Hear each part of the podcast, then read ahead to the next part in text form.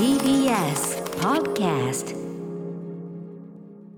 さあここからアトロクフューチャーパストです。この1週間でお送りしてきた情報や聞きどころをまとめて紹介して過去の放送を聞き返せるラジコのタイムフリー機能やポッドキャストラジオクラウドなど各配信プラットフォームと組み合わせて新しいラジオの楽しみ方を提唱しています。また番組の公式サイトでは過去そして未来のスケジュールを Google カレンダーに載せてお知らせをしています。聞き返す場合など参考にしてみてください。さらに Spotify では番組のアーカイブだけではなくオンエアした曲のリンクやここでしか聞けないオリジナルコンテンツ別冊アフターシックスジャンクションを配信中。今週は最終回直前マンダロリアンネタバレ前提トークでございます。映画ライターの高橋良樹さんとお送りしています。この後9時からの配信です。すべ、てがまとまったプレイリストが便利でおすすめです。まあねあのマンダロリアンはいいよね。あの最終回があの楽しみだけどあれだよねみたいなそういう話してるだけです。いいよね。楽しそういいよねとかね。いやでもね YOSHIKI さんがやっぱさすがにいろんなことをねいろんな示唆をしていただいてるんでねそちらを聞きどころかなと思いますね。レクさんもご覧になってるということですね。もちろんもちろん。え最最初はま今週ね？最終話は今週ね？何々。まだまだまだ。うんうんうん。いや、だから、ハシピーがあれだよ、木曜だっけ？うんあの、ヨシキさん来たあ日水曜だっけそうそうそう。だからそのあの、マンダロリアンは、これうん聞いてから見ろってハシピーが言うから、いつもだったらもう見てんのに、うんはいはいはい。あの、見ないで我慢してます。よ。ああそうですか。あのいや。守って。あのいや今回のその別冊のポッドキャストはそううん。だから、あのどっちかっていうと事前の方にこう気持ちを上げるためにあのどっちかっていうとっていうか、ネタバレ一切ないですよね。だって見てない見てないからさ、うん、そうそう、ただあのそれまでのマンダロリアンに関してはしてますけど。あまあ、もちろん、それはね。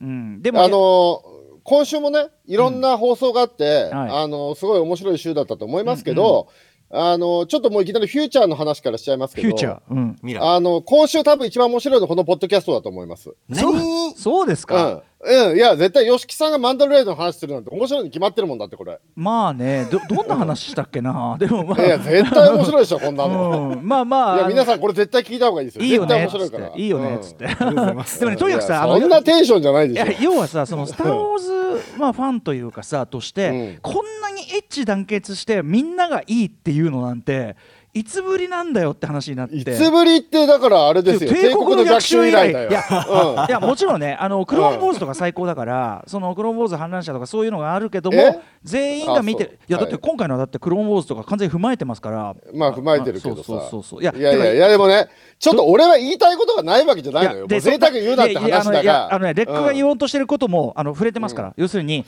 あの確信に近づきすぎてるって言うんでしょ？近づきすぎだよ。もっと端っこが見たいわんだよ端っこが。なんで確信に近づくのが嫌かといえば、789と無理やり接続するんじゃないかっていうでそのためにいろいろ歪んでくるんじゃないかっていうそういうやだだからはか、ね、関係ないところで関係ない話してればもう永久にあそちらはどうぞってそちらもうねあのよろしくやっててくださいって感じでやってるのにあのどんどん確信に近づくと触れないわけにいかなくなってくるっていう。やだな。ファーストオーダーの誕生とかそういうのとつながってきたら嫌だなみたいなね。なんだけどそのうん。まあでもあれは平行世界だからさ789は。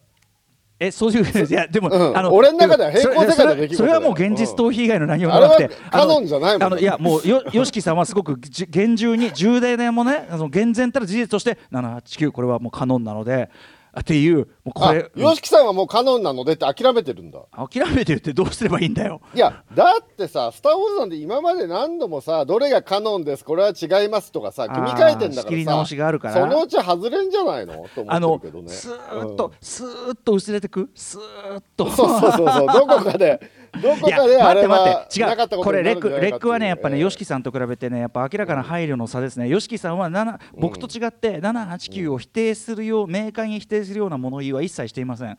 あそうですか。そこがやっぱり我々とのやっぱね差ですよね。それはね。やっぱりあの YOSHIKI さんはその世界中にいろんな「スター・ウォーズ」ファンいるのもちゃんと知ってるしやっぱまあね、うん。まあね。そうそう。いやでもね俺789の良かったとこってさ俺まずプリクエル好きじゃなかったんだけどさ。大丈夫かそれ、うん、789見たらさプリクエルって意外と悪くなかったのかもしれないって思ったもんね。いやいやてかもう悪くなかった、まあうん。全然ね、うん、全然いいですよそれは。ああプリクエルで文句言ってたの贅沢だったかなと思ったもんねあのぱりそ頃はね。のクローンボーズと反乱者たちのそのうん。あれがいすごく大きくなってると。でまあ YOSHIKI さん曰くやっぱりその反乱者はちょっと最後まで見とかないと。要するにとあるキャラクターが一番ボスとして、あの大ボスとして出てくるっぽくてでそれえもう出てくんの？ちょっとやいやいやめてよ違う違う違うもう出てくるんじゃなくて違う違う今までの話では名前えが出てるスロースローン提督っていうのが出てきててででそれは反乱者の一番大ボスだからで反乱者の結末を踏まえるとどうこうみたいなのがあるわけですよ。なのでそういうまあ話ね、いや、うそうなんですけどね。いや、でもなんかちょっと本当確信近すぎすぎっていうか、いや、近づいてもいいんだけど、俺100話ぐらいでここに来てほしかったんだよね。どどこ？どこ？どの部分？そのいやいや、だから今のこうのん。後半戦、後半戦。まあね。うん。このシーズンいやでもさ2の後半戦が後半。100話ぐらいのとこで来たら超燃えるし。後半っていうかさ今回は結構ド頭からほら要はねみんな、えーマンダロリアンだと。じゃあってことはどっかでボバフェットねあのクロスすんのかなっつったらもう出し惜しみゼロ回みたいなそういう感じがあるじゃないですか。ででで YOSHIKI さんはちなみうん。にその出し惜しみしなさ加減がいいっていうことをおっしゃっててもう、もうさ、YOSHIKI さんはさ、違う違う。YOSHIKI さんは乗ってる時何でも肯定するあのね、ちゃんと聞けば分かる。それなんでかっていうと最近最近のエンターテインメントの傾向として、その引っ張って引っ張ってみたいなものが本当多すぎて、でそのうん、っていうことでちゃんとそこもねちゃんと YOSHIKI さんらしいロジカルな話をしてるんで、あなたさっきさ、まあね。別冊がいいって言っときながら口答えしてんじゃねえよおい。いや でもね、うん。引っ張ってほしいんじゃなくて寄り道が見たいんだよ。寄り道が、うんうん、まあまあだから うん。1話ずつの間に10話ずつぐらい入っててもいいじゃない今回。まあだからあれえでしょ。もうもうこの星移動してんの？分かった分かった。これね、うん。レックは結局そのこの楽しい飲み会をなんですぐ終わらせようとするんだってそういうそういうことでしょ。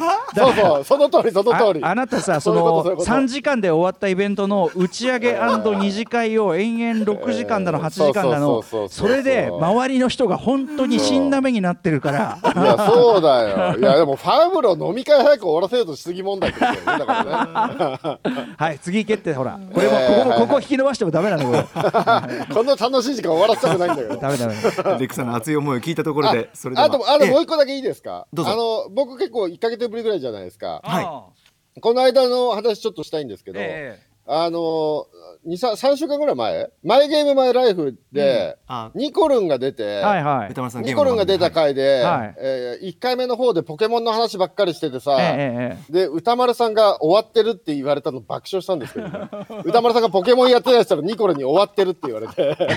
あれは爆笑したね。あの 即答で即答でね終わってるっつって。ポケモンやったことない人なんているんですか？終わニコってるルン節ですね。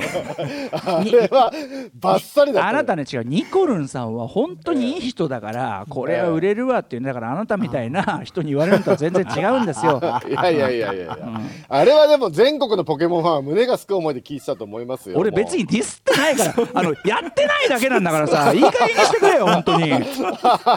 ひどい話だよ本当マジで。さあさあさあ。あちなみにこれラジオクラウドでまだ聞けると思うんで、ね、あマイゲームマイライフ、ねマイゲームマイライフはい。はい。はい。ニコルさんのこともっと好きになるんでねよろしくお願いします。はいはい さあそれでは参りましょう。ここだけ聞けば1週間がわかるアトロックフューチャーパストパスト編12月14日月曜日からのこの番組のパスト。すなわち過去を振り返っていきます。今夜も各曜日のアナウンサーが振り返りを行っています。まずは14日月曜日。月曜パートナーの熊崎和人です。12月14日月曜日振り返っていきます。6時半からのカルチャートークは脚本家映画監督スクリプトドクター三宅龍太さんに2020年ベスト映画を発表していただきました。7時からのミュージックゾーンライブダイレクトは4人組バンドグッバイエイプリルの取り下ろしライブ音源をお送りしました。そして8時台の特集コーナービヨンドザカルチャー。ノーナ・リーブス西寺豪太プレゼンツ邦楽スーパースター列伝。デビュー35周年ジャニー喜多川氏が最高傑作と称えたグループ少年隊特集をお送りいたしましたがこちらになんと少年隊の日記こと錦織和樹さんがスタジオ生出演というとても豪華な布陣でお届けすることができました。日記さんメディアでの声というのは実に9ヶ月ぶりということで大変貴重な場になりました。あの日記さんのお話というのは非常にこう明るくユーモラスに語ってくださいまして全部にオチがつくというあたりも大変面白かったですしもう前編にわたってまさに日記劇場と言ってよかったと思います。これぜひ皆さんお聞きください。来週は熊崎風人プレゼンツグラビアアイドル総選挙2020をお送りします。寒くなってはきましたが暑い。暑い総選挙の時期になりました。今年も私熊崎風人が指揮を執ります。現役グラビアアイドル倉持由香さんにも来ていただきます。ぜひ皆さんあなたが選ぶ今年のナンバーワングラビアアイドルはどなたなのか。MVP を選んで投票してください。歌丸アットマーク TBS.CO.JP までよろしくお願いします。待ってます。はい今年も熊崎アナウンサー気合入っております。皆さんぜひ投票お願いいたします。さて月曜日はレックさんいかがでしょうか？はい、えー、今、クマスの振り返りの間にね、えー、高木も歌丸さんもウイスキー飲みながらやっておりましたね、まあ、羨ましい限りでございますよ。美味しくていいよ別に飲んでも。何言ってんすか、私は仕事中ですから。何言ってんこれちょっさと僕がっきのテンションのどこが仕事中？私なんだはいけませんねよ。すいません実践しなんだよ。ますすいません。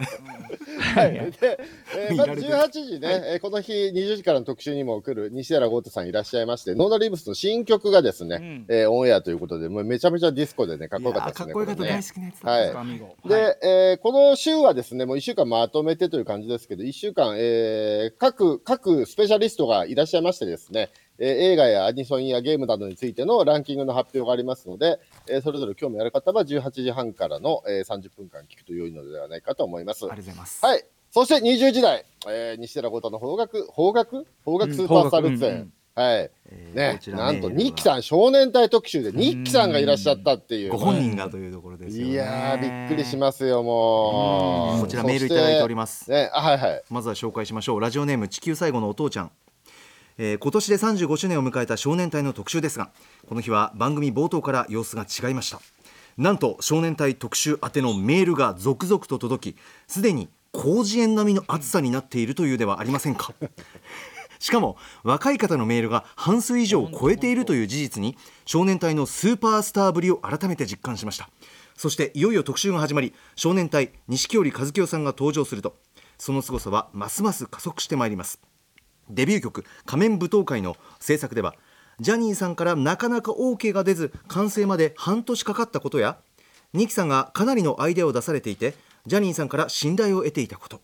そしてその大元にはジャニーさんの言いたいことがあったら言わない方がずるいよという言葉があったことなどなどニキさんのお話には少年隊ファンのみならず全てのリスナーをうならせるスーパースターの凄みを感じさせる逸話が満載。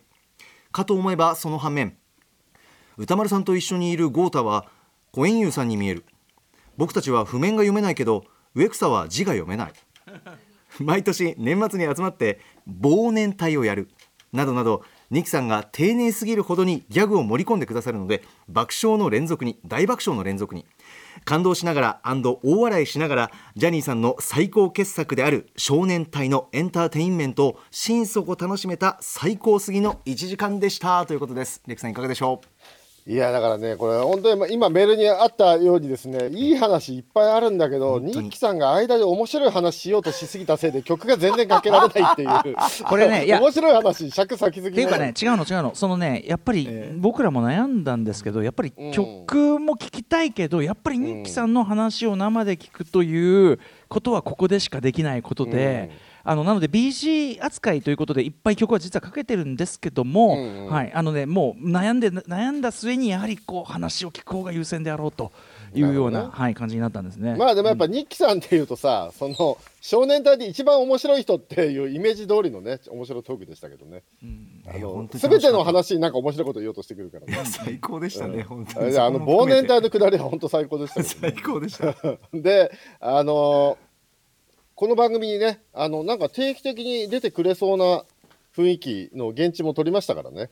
ねえ。最後の方でね。いいよいやもちろんもちろん、うん。はいはい。それはねまた出ていただけるとね、いいですよね。うん俺、俺ね、パフュームに共感を覚えてるところがすげえグッときたんですよ、ええおっしゃってましたね。そこはだからその、うん。すごくねあのなんていうかなど不思議な気持ちだけどもその、なんていうの俺が言うのもあれだけど光栄ですじゃないけど、うん。ねなんかそういう感じもあったし。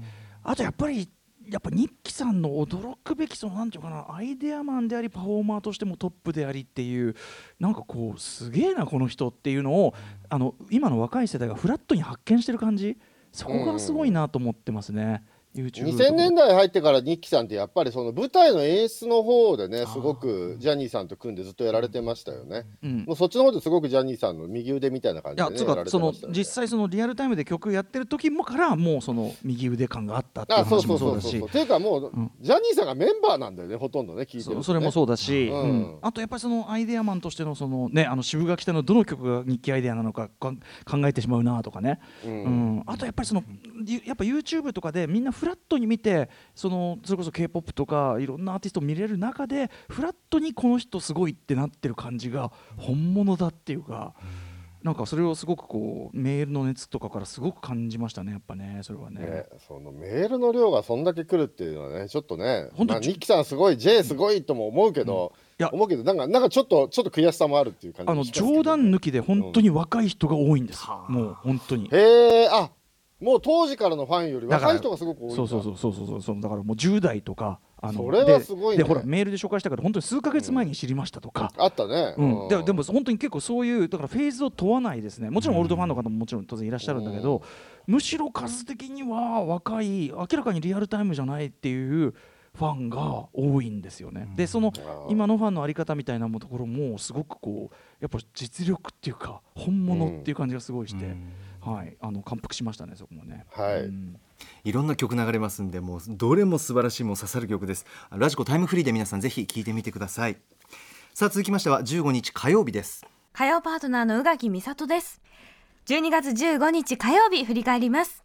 6時半からのカルチャートークはアニメソング評論家で音楽プロデューサーの富田明宏さんに2020年のベストアニメソングを発表していただきました7時からのミュージックゾーンライブダイレクトはジャズトロニックの DJ ミックスをお届けしました。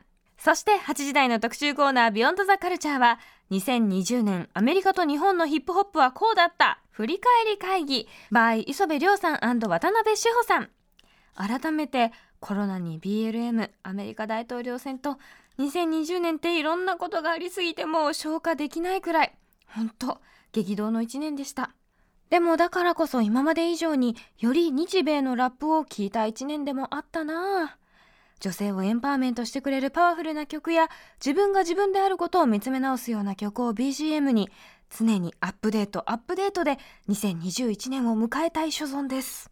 はいという火曜日でございます。レクさんいかがでしょはい、えーまず18時半富田明宏さんいらっしゃいまして2020年ベストアニメソングっていうのがあったんですけれども、はいえっ、と 3, えー、3曲でしたっけ？これしょご紹う介いただいたの3曲ですね。はい。はい、えっ、と、最初はね、マーチンと愛理さんのね、鈴木愛理さんの、あれね、えーかぐや様が告らせたいの主題歌ね、あれやってましたけど、あの僕一番面白かったのが、あの、禰豆子の声優の紀藤さんがやられてる、あ鬼滅の刃のはい。はい、とにかく可愛いの主題歌、恋の歌っていうやつの話のところで、うん。どこでタイトルを出すかっていう話を、はいはあの、話したのがすっごい面白くてね、あ、実際にそのアニソン作る人の目線ってこうなんだっていう、いうんうん。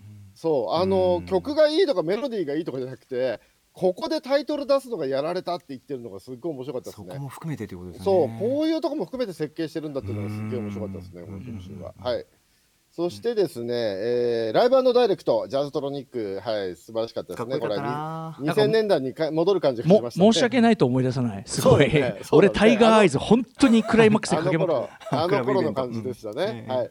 そしてこの日は、えー20時代、ビヨンドザカルチャー、はい。日米ヒップホップ振り返り会議、えー渡辺翔さんと磯部君ですね。これは面白かったですね。面。白かったですね。ね、やっぱりヒップホップってあの社会をすごく反映するので、音楽がどうっていうよりも、コロナの話、ブラック・ライブズ・マターの話、トランプの話っていうね、話とすごく密接に関わっている話で、あのやっぱ磯部君が言ってた、その、うん。BLM の当事者性の問題っていうのはね、すごい、はいすごい誠実だなと思いましたね、この話したのね。うんうんあのやっぱり僕も BLM の話はするけど、日本の問題に触れないのってなんか変だなってうんいううん気持ちは常に持ってるので、ここでちゃんと日本の問題の話とか、あのモーメント・ジュンさんの話に接続してるのは、やっぱさすがだなと思いましたね。うんまあそこからね、あの KW 社員炎上問題とかね、そういう話にもつながまあっておりましたけど、も。うんね、うんまあまあ困ったもんですよ本当に。いや、そんで、うん磯部君が僕いいと思うのは、そのアメリカとか日本とか世界の状況とこう比較したり接続しながら話してるのがやっぱり素晴らしいなと思って、うんうん。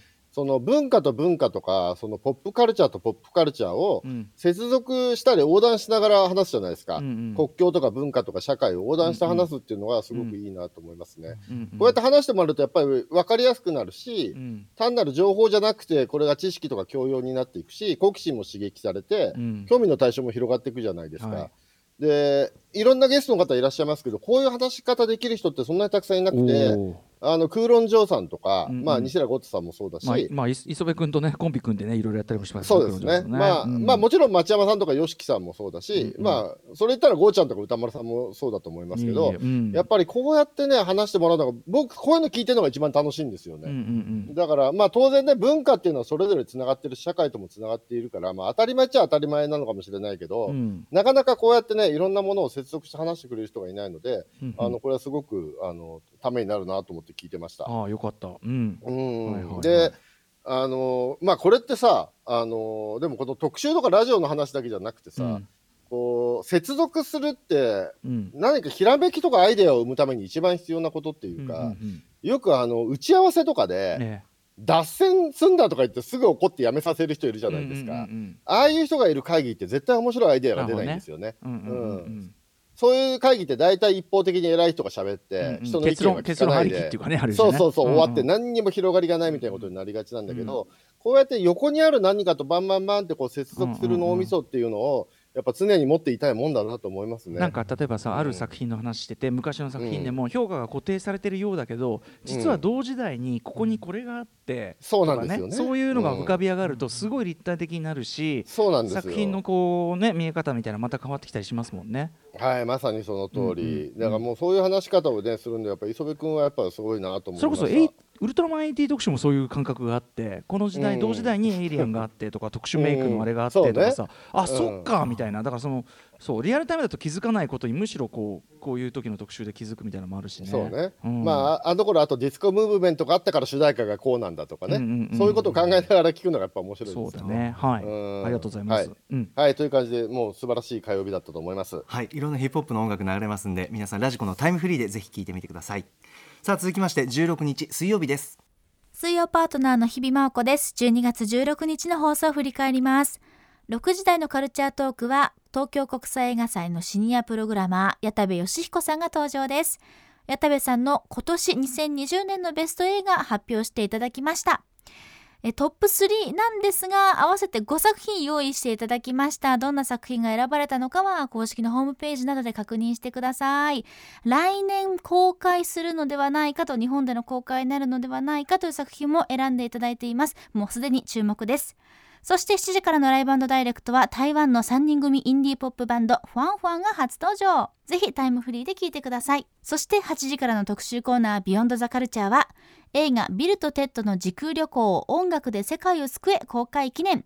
ビルとテッドシリーズってこんなにエクセレント特集 by 高橋ヨシキそしてキアヌ・リーブスアレックス・ウィンターラジオ独占インタビューをお伝えしましたビルとテッドシリーズをこよなく愛する映画ライターデザイナーの高橋ヨシキさんのトークはもうビルとテッド愛が溢れていてさらにその愛が伝わるような質問の数々のおかげだと思います。主演のキアヌ・リーブスアレックス・ウィンターのインタビューのその回答もお二人の優しさがにじみ出ている。なんだかほっこりしました。さらに今回のこのインタビューの様子吹き替えもエクセレント。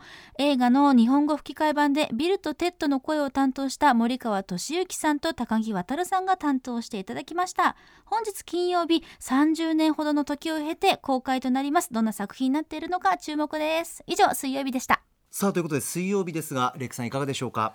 はい、えーまずオープニングでですね、えー藤井隆さんのお話がありまして、あはいはい。うん。はい、そして名曲未確認飛行隊がかかりましてね、えー前夜のあのジャズトロニックに続いてあー。2000年代をすごく思い出すなと申し訳ないと思い出す。聞いていましたが、そうですね。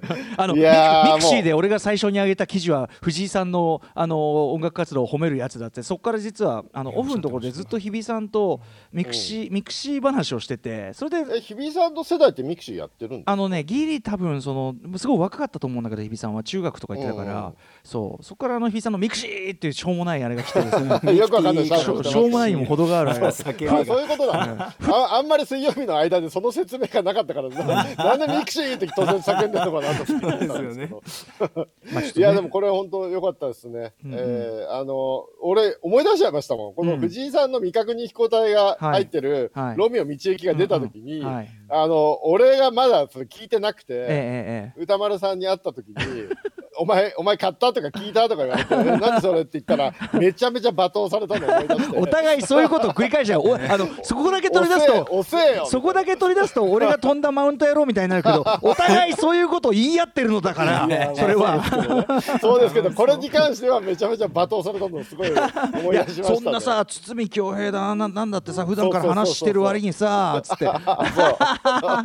まだチェックしてねえのみたいに言われて。言われて。でもねこの頃ってあのシティ・ポップ・リバイバル2回目ぐらいの頃で、うんうん。90年ぐらいに1回シティ・ポップ・リバイバルというか、うんうん。70年代ものうんのうん。再評価みたいなのが90年ぐらいにあって、で2000年ぐらいにあのライトメロっていう CD のコンピがいっぱい出だして今度うんうん。80年代のシティ・ポップと AOR の再評価ムーブメントが結構あってそれが2000年ぐらいから始まったんですけどその時期にあのリアルタイムでシティ・ポップ的なことをやるっていうんで、あの藤井さんがガーンと出したのがこれだったっていう感じですよね。うんうんうんなるほど。まあその後ね、これが時さんとかの流れにも多分つながっていく流れだと思うんですけども。当時ね。あと金金木犀とかねバンドでね、うん。なんかそういう雰囲気のねあのすごく盛り上がってたのもありますよね。確かにね。そうそうそう、うん。いやなんかその頃。だから今来てんのって割と3回目みたいな感じですよねシティ・ポップのリまバイバルね。常にみんな大好きってところではあるんだけどね,、まあね。やっぱね。まあでもこの3回目の特徴は世界に広がってるってところですよね。そうだね。そこそこベニーシングとかね。うん。そうそう。日本人からしたらおまた来たかって感じなんですけどね、世界の人には結構新しいっていう感じなんですかね。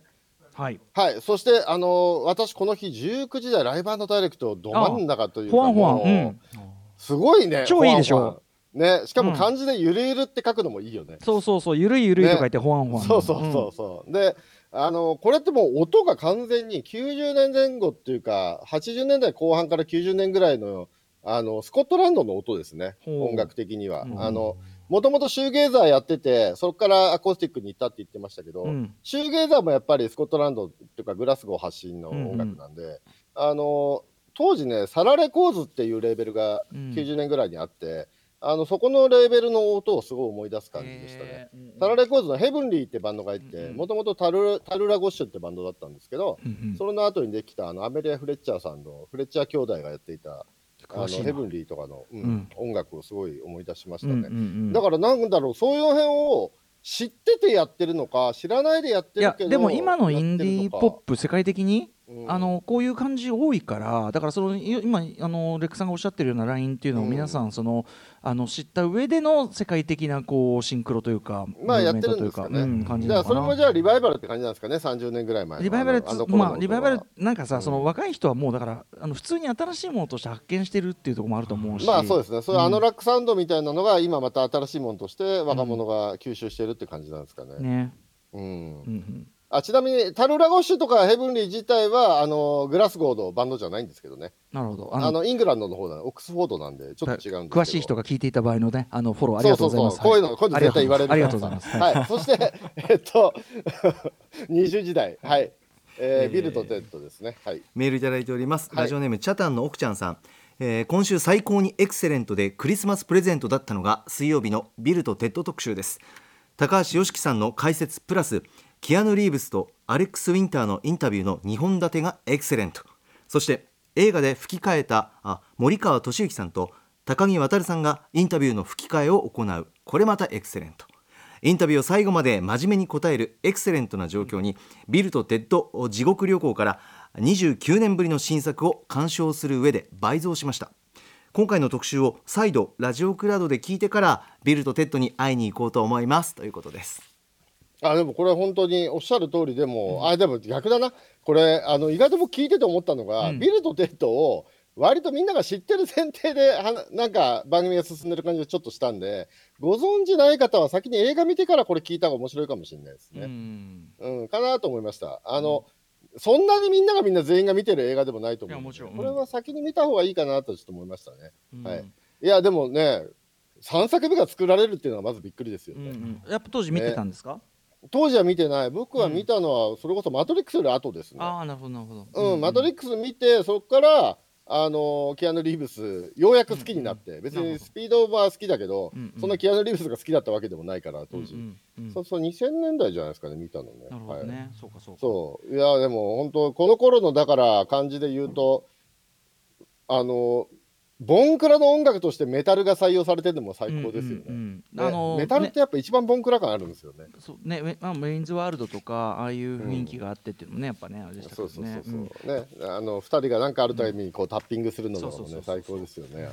れね。今回だからもうのうんいや今回のやつねぜひ見てほしいんですよすごいうん。あのえもう見たの？あ僕はもう見ましただあから本当？うん、そのすごいこのタイミングの必然性がある実はエンディングっていうかねこれあんま言えないけどねおっしゃってましたね。あそう。あのーまじあの地獄旅行のエンディングもすごい感動的なんだけど、うん。ある意味ここでなぜ作ったかがすごくこう納得できる終わり方っていうかあのねちょっとあえて言うならロッキー6あのロッキー・ザ・ファイナルのあのエンディングの感動にも通じるあれ待ってるんですよ。うんお前ら自身が。あでちなみに YOSHIKI さん自身も僕にとってはロッキーみたいなもんだっつってたけど、う。うんん、なんかねそうなんですよね。だからこ本当あこのタイミングでこれかっていうのはすごい来るエンディングなんで。お前ら自身がワイルドスタリオンズなんだ。まあそれもそうそう。まあそれに近いっていうことだけどそのなんかねあのみんながエクセレントっていうね感じがあねー。すごい。しかもこのここのタイミングでこうかっていうね感じがね本当に。うんいいんであのあそうまあですか。うんまあまああのもちろんバカな映画なんですよ。バカ映画なんだけど うん。でもすごいこうあの実はちゃんとしたことであとあのインタビューの中で出てきたその子供のままでのでいいんだみたいな作りにしないようにしたっていうのがすごく偉いなと思ってて。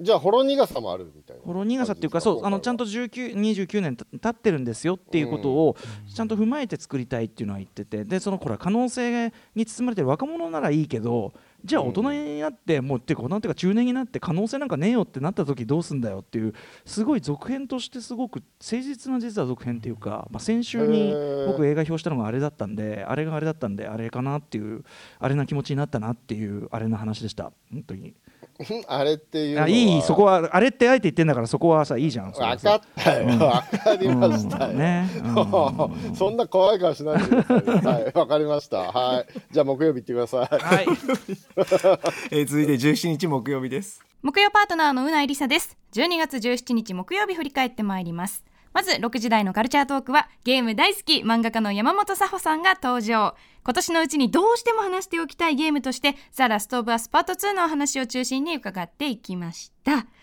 あのですね最後に佐穂さんが私の YouTube 見てくれているという話をしてくださったのでぜひ佐穂さんとのコラボ動画出せたらなと思いますし PS フレンドになったんですけど一回も APEX やってないのでちょっとどこかでプライベートでやれたらなと思っております、えーまたお待ちしております。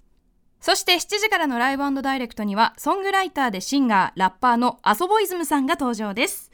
そして8時からの特集コーナービヨンドザカルチャーは国産 RPG クロニクル初代プレイステーション時代の FF とドラクエ編ということで国産 RPG の2大タイトルであるファイナルファンタジーとドラゴンクエストに焦点を当てて語り下ろす人気シリーズの第3弾です。ボードゲームショップドロッセルマイヤーズ代表の渡辺則明さんにお話を伺いました。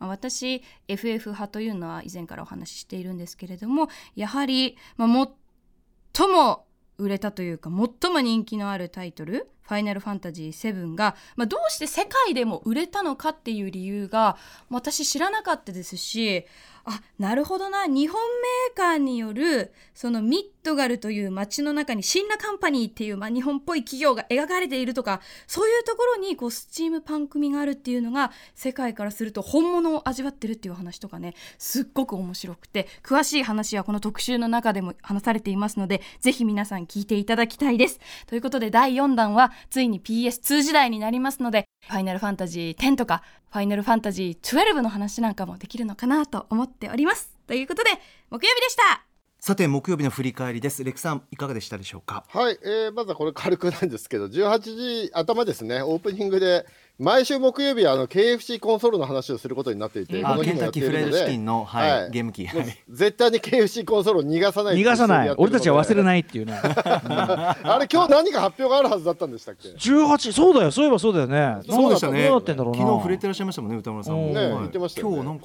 ちょっと、はい。ちょっと調べちょっと調べてみます。はい。なので KFC コンソールについて注目している人はオープニングをぜひ聞いてくださいという感じです。はいはい、そして20時代国産 RPG クロニクルいやーこれ面白いですね。はい、メールいただいております。はいえーラジオネーム野暮天な連中さん。木曜日の国産 RPG 特集面白かったです。えー PS1 機、えープレイステーション1機のお FF7 からあ9とドラクエ7はあ自分も中高生時代プレイしていたので毎回変わる FF ファイナルファンタジーのシステムに翻弄されていたことやなかなかドラクエ7発売されないなとか当時のことも思い出したりして懐かしかったです。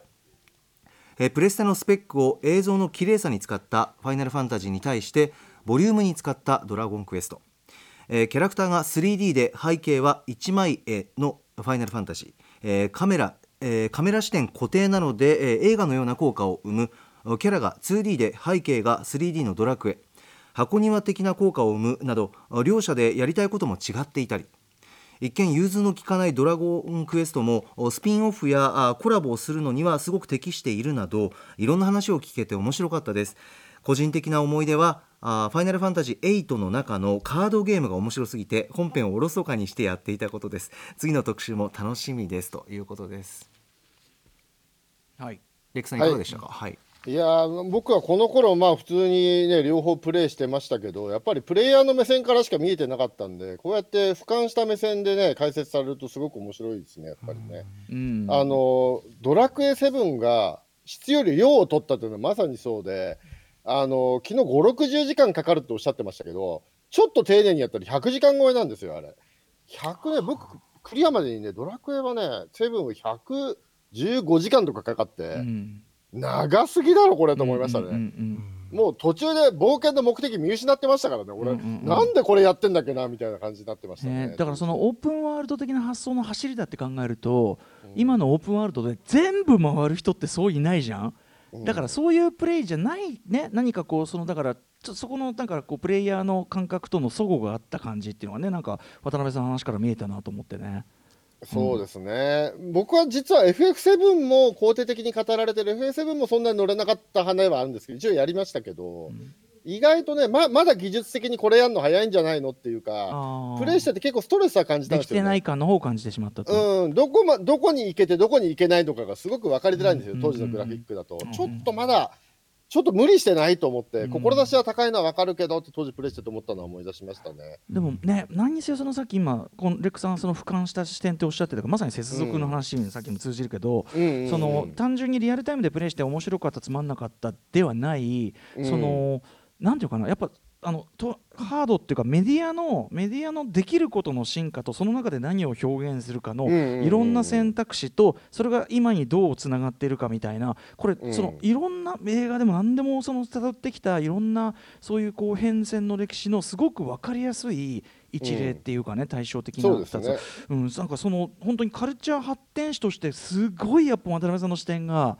面白くってあのど両方の弱者たる私でもやっぱりこれは本当に面白いっていう話ですねこれね。ね、これ例えばだけどレコードから CD になって CD のパッケージデザインがどうなるかっていうのでデザイナーの方が考えてるのと同じですよね、それもそうだし、あと例えば実はレコーディングの現場ではこの頃 Pro Tools が導入されて、うん。うんうんうんそのレコーディングの構造そのものが変わったその中で何をするかでこれをやった、で今その残ってるのはこっちの可能性。でこの作品のここの可能性、そういう話ですよねだからね。メディアとか記録媒体が変わると必ず起きるっていうか、ね、そうもちろん映像もそうですよね。うん、いやでもこれだからすっごい面白かったですね。ねえ。うん、いやでもなんか、なんだろう。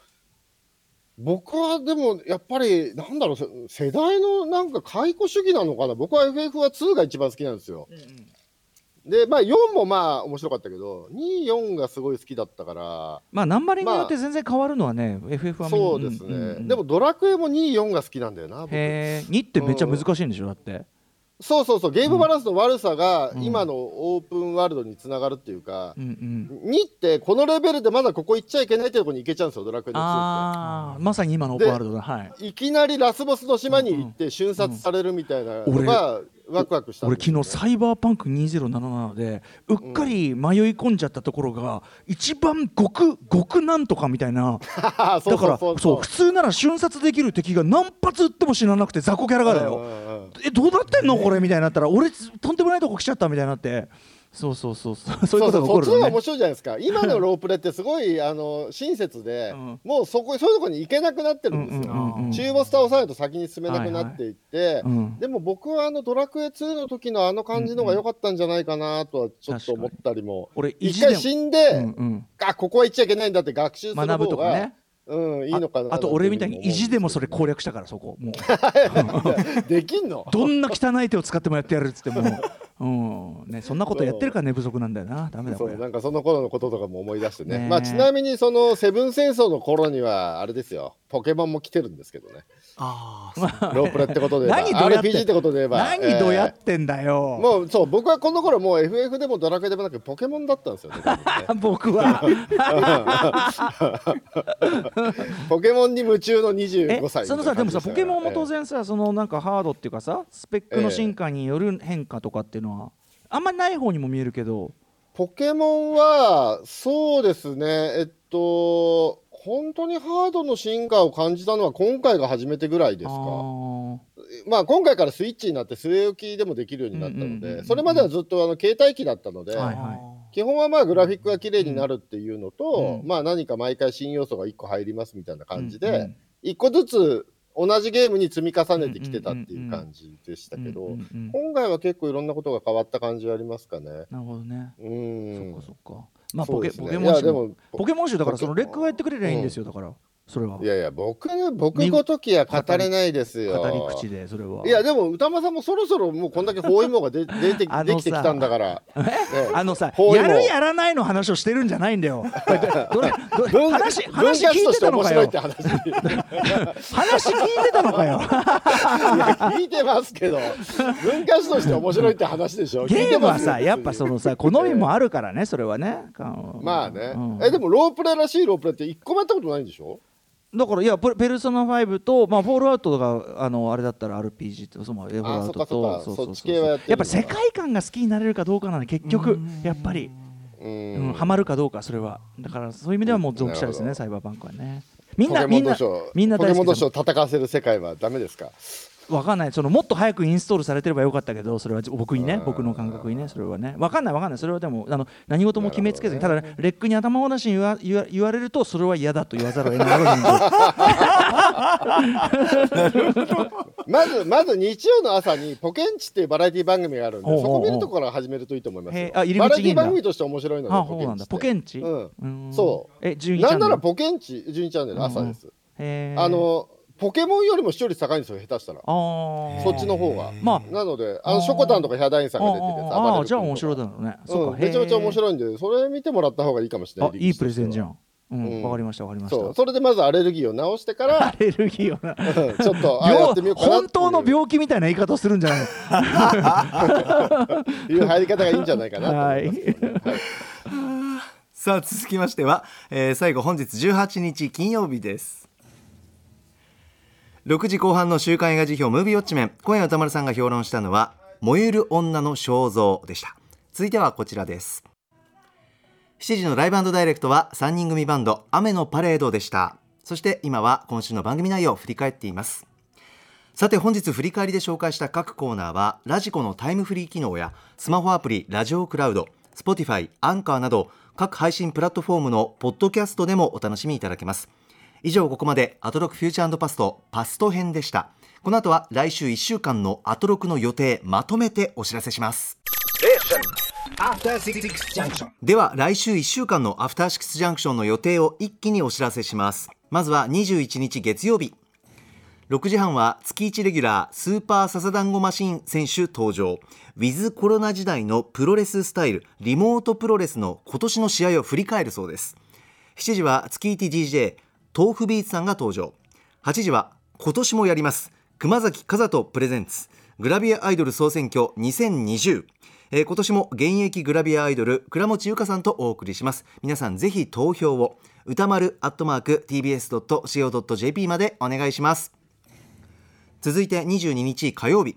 6時半はアニメ評論家藤津亮太さんに2020年のアニメトピックスを伺います。7時は9人組ミクスチャーユニットスーパードラゴンのスタジオライブ。8時はライムスターの初単行本キングオブステージライムスターのライブ哲学発売記念。ライブの MC は大事だよ特集バンド編。高橋義明さんスクービードゥの小山修さん。さらにみんな大好き恋ちゃんことベースボールベアの小出祐介さんも出演決定です。23日水曜日ありがとう嵐そしてこれからも。This is 嵐ライブ2020-1231開催直前記念。今日は一日嵐祭りだわっしょいということで6時半は音楽ジャーナリストの高橋義明さんに隠れた嵐の名曲を紹介していただきます。7時は DJ 荒しゃぶろうが初登場。8時は感謝感激雨嵐。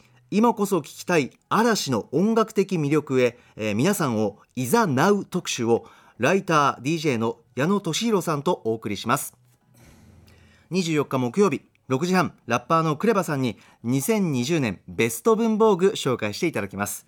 7時はポセイドン石川さん登場。8時は月刊島尾アワー。聖なる夜に島尾サンタはどんな贈り物を届けてくれるんでしょうか。そして25日金曜日、え歌丸さんが来週今年最後に評論する映画は、えーこちら「ワンダーウーマン1984」です。そしてライムスター歌丸のシネマランキング2020開催です。そして7時は DJ 大自然さんが登場です。お楽しみに。さてレックさん来週いかがでしょうか？はい、まあ、来週面白そうですね、どれもこれもね、かなりいい週なんじゃないでしょうか。はい。ね、まず、スーパーササナゴマシンさんのリモートプロレス、今年の試合を振り返るって、そんなに振り返る数やってねえだろうという。いや多分そ気もするんのですけど。リモートプロレスって試みそのものをね検証するってところもあるのかな、どうやったのかうん。まあそうですね。楽しいそして、えっと、なんかグラビアアイドル総選挙ね、告知しながらすごく気を使いながらやってる感じがどうなんだっていうか、ね。あ熊崎アナウンサーですか？はい うんいや、なんていうか、もうこ、この是非について、なんか一回討論する特集があってもいいのかななんて思いながら最近聞いておりました。はい。そうですか、うんいや、なんかそそんな感じもしない？んはい、そして、えー水曜日、嵐特集、これすごいですね。盛りだくさ一日嵐丸ごとんすごいですねはい。ね、あの僕はね、2006、7年の嵐がすごい好きですね。えー、きっと大丈夫、あー We いいです Can ね Make It、So Sweet あーうわうわうわ、ステップゴーぐらいの、はい。2006年から8年ぐらいの嵐がすっごい好きでしたね。それ。も申し訳ない時ですよねでもね。そう、うんあの頃の完璧な王子様感みたいな、クラブイも う、本当大好きでしたね。メンバーがバチャバチャしてるの見ると、すごい幸せな気持ちになってます。ねそうですよね本当に。そして木曜日、クレバさんがベスト文房具。いや文具ラブじゃなくて、クレバさん一人でやるの、これ。いよいよ。これはねあの一応新曲もねタイミングってこともあるんですけども。もうあるけど、そうそうベスト文房具担当でもね、になったのこれはね、文房具、あの、そのなんていうの、あの、ガチ勢から見ても、クレバが出してきたラインナップは、こいつやべえっていう感じだったこいつ本物だっていう。うん、あの、本当に掘ってるやつだってことだったみたいですね、やっぱね。はい。そうですかうわ楽しみだなはい、そして同じく木曜日、島ワバーがありまして、なんといってもあと金曜日、シネマランキング2020というね、この番組最大のキラーコンテンツと言ってもいいんじゃないでしょうか。はいお祭りですね。えーやってまいりました。うん。以前も言いましたけど、僕、シネマランキングウィークにしちゃってもいいと思うんだけどね、年末は。あ1 1週週間。間通して？うん。え、本だとさ、一日一冊以上だと文句言うくせにさい、やいやいや、そんなのありなの？だって後でさ、大量のポッドキャスト聞かなきゃいけなくなるからさ、全部面白いから。そうか、そうか、時間が長くなるからね。そうそうそう。だった。ら